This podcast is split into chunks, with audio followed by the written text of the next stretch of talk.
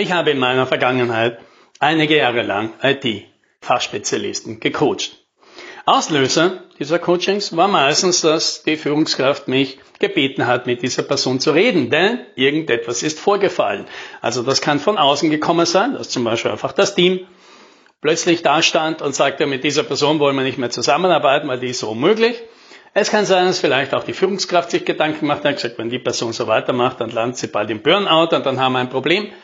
Oder, und das war die häufigste Variante, diese Person stand plötzlich da, ganz aufgebracht im Büro, sehr emotional und verlangte deutlich mehr Geld. Jetzt ist das vielleicht ja gar nicht ungewöhnlich. Das Ungewöhnliche für die meisten Führungskräfte in dieser Situation war, dass es meistens überraschend kam und sehr emotional. Also der Impuls war da, da ist vielleicht was anderes dahinter. Ja, und das herauszukriegen, was denn da vielleicht tatsächlich dahinter ist, das war meine Aufgabe. Und gestartet hat so ein Gespräch dann immer gleich. Ich habe gehört, Sie wünschen sich eine Gehaltserhöhung. Jawohl.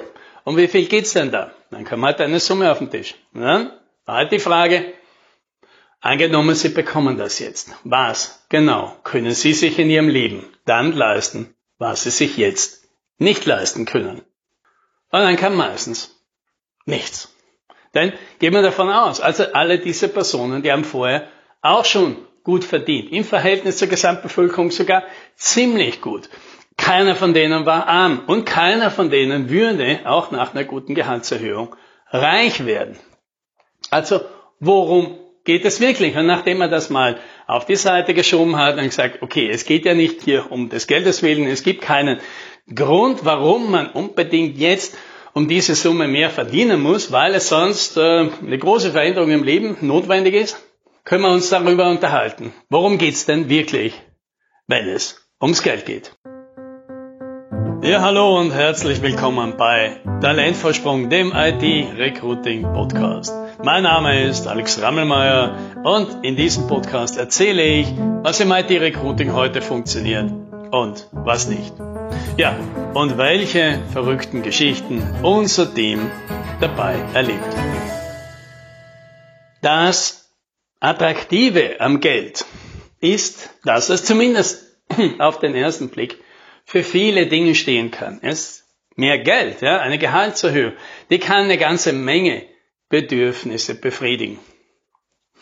Und das macht es natürlich einerseits sehr praktisch, ja, weil man kann tatsächlich dann mit einfach einer Gehaltserhöhung einfach viele Dinge abfackeln. Ja, das ist ein sehr flexibles Instrument, muss sich nicht um alles kümmern, was denn dahinter ist, aber gleichzeitig ist natürlich auch das Problem.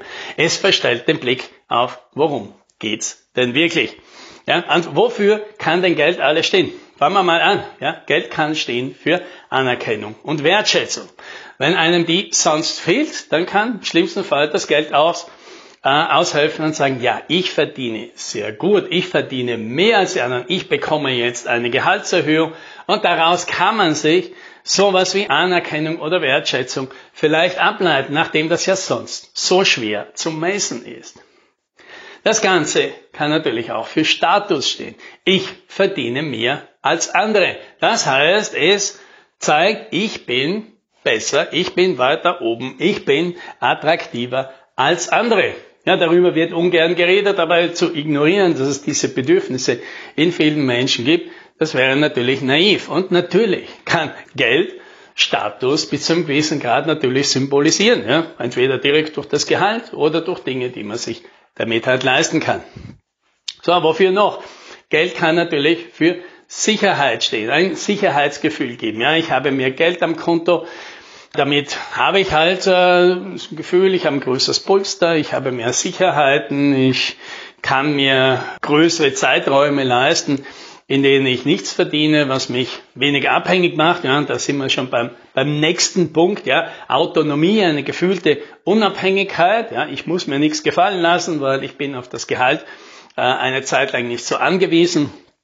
Oder eben, ich muss mich um bestimmte Dinge nicht kümmern, weil ich genug verdiene, um diese Auszulager von jemand anderem machen zu lassen. Ich muss mich quasi nicht prostituieren, wenn ich nicht will. Ja, all das sind natürlich auch Gefühle dieser Autonomie, die man sich bis zu einem gewissen Grad natürlich mit Geld auch leisten kann. Gehaltserhöhungen geben natürlich auch ein Gefühl der Weiterentwicklung. Ich komme voran. Das ist ja das Schwierige, dass natürlich dieses Gehalt sehr gerne als Platzhalter verwendet wird für die Qualität der Leistung, die man erbringt. Und das ist natürlich deswegen die schlechte Nachricht, dass es ja fast nur nach oben gehen kann. Obwohl wir natürlich alle wissen, irgendwann wahrscheinlich unser Berufsleben den Zenit der Leistungsfähigkeit und des Wertes vielleicht überschreiten und der danach nicht rapide nach unten geht, aber halt einmal zumindest auch nicht mehr ansteigt oder vielleicht ein wenig nach unten geht.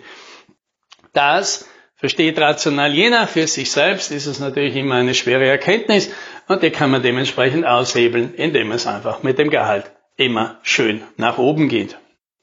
Es kann auch irgendwas mit einem Gefühl der Fairness und der Gerechtigkeit zu tun haben, weil natürlich vergleicht man sich immer gerne mit anderen und da stellt man halt den Vergleich. Was tun die und wie viel bekommen sie denn dafür? Und stehe ich da im Verhältnis gut da? Und wenn man natürlich, und das ist natürlich eine höchst subjektive und meistens auch ein bisschen oft äh, äh, gebiaste Einschätzung, aber sie ist deswegen nicht weniger real und da kann natürlich rauskommen, ich werde hier unfair behandelt und das ist natürlich eine starke Emotion, wie man ausgleichen will. Ja, und dann vielleicht noch eine Möglichkeit, was man mit Geld machen will. Man kann natürlich sich bis zu einem gewissen Grad eine gewisse Zugehörigkeit sogar auch damit ausmachen. Ich gehöre zu denen, die in der höheren Liga spielen. Ich gehöre zu denen, die auch im Club der Gutverdiener sind. Oder eben, ich kann mir Dinge leisten, die mich in äh, den, den, den Kreis und in die Gruppen von Leuten bringen, zu denen ich eben gehören will. So, und jetzt sehen wir schon, ja, dieses, dieses Geld, ja, das kann für einen ganzen Strauß an, an Bedürfnissen stehen. Und das macht es eben einerseits sehr flexibel. Ich muss mich eben nicht darum kümmern, sondern ich zahle einfach mehr und dann nimmt sich diese Person eben das heraus, was er oder sie halt gerade am dringendsten braucht. Ja, Geld ist flexibel. Der Nachteil natürlich ist, dass, ja, auch keine Überraschung, dass das natürlich alles nicht viel hilft. Ja, weil Anerkennung und Wertschätzung durch eine Gehaltserhöhung, das ist ein kurzfristiges Phänomen. Ja klar funktioniert das jetzt, aber wie lange denn? Wie lange denn, bis das abgeklungen ist, der neue Level sich eingependelt hat, zum Standard wieder wird und ich denke, ja, wo kommt jetzt meine nächste Dosis an Anerkennung her? Das Statusbedürfnis hilft auch nicht lange, weil, ja klar, man steigt halt vielleicht irgendwo auf, ja und dann, und dann vergleicht man sich natürlich mit, mit der nächsten Liga. So sind wir halt meistens Gestrickt vor allem die Leute, die statusorientiert sind. Ja, und was tue ich denn dann? Bleibt mir ja nichts übrig, als in die nächste Liga dann auch wieder aufzusteigen. Kriege ich wirklich Sicherheit durch mehr Geld? Teilweise natürlich ja. Ein großer Teil der Sicherheit liegt aber wahrscheinlich eher in der Einstellung, die man halt zu Dingen und zu seinen persönlichen Ängsten und Sorgen und Bedürfnissen hat. Das kann ich vielleicht kurzfristig, ja, wie ein Pflaster auf, auf eine Wunde kleben und das, das hilft und das heilt. Aber wenn ich mir ständig wehtue und ein Sicherheitsbedürfnis habe, das wahrscheinlich nur zum Teil von materiellen Dingen abhängt, dann hilft mir auch eine Gehaltserhöhung nicht. Ja, und das Weiterkommen, ja, das Weiterkommen eben am Gehalt festzumachen, das wird halt immer schwieriger werden.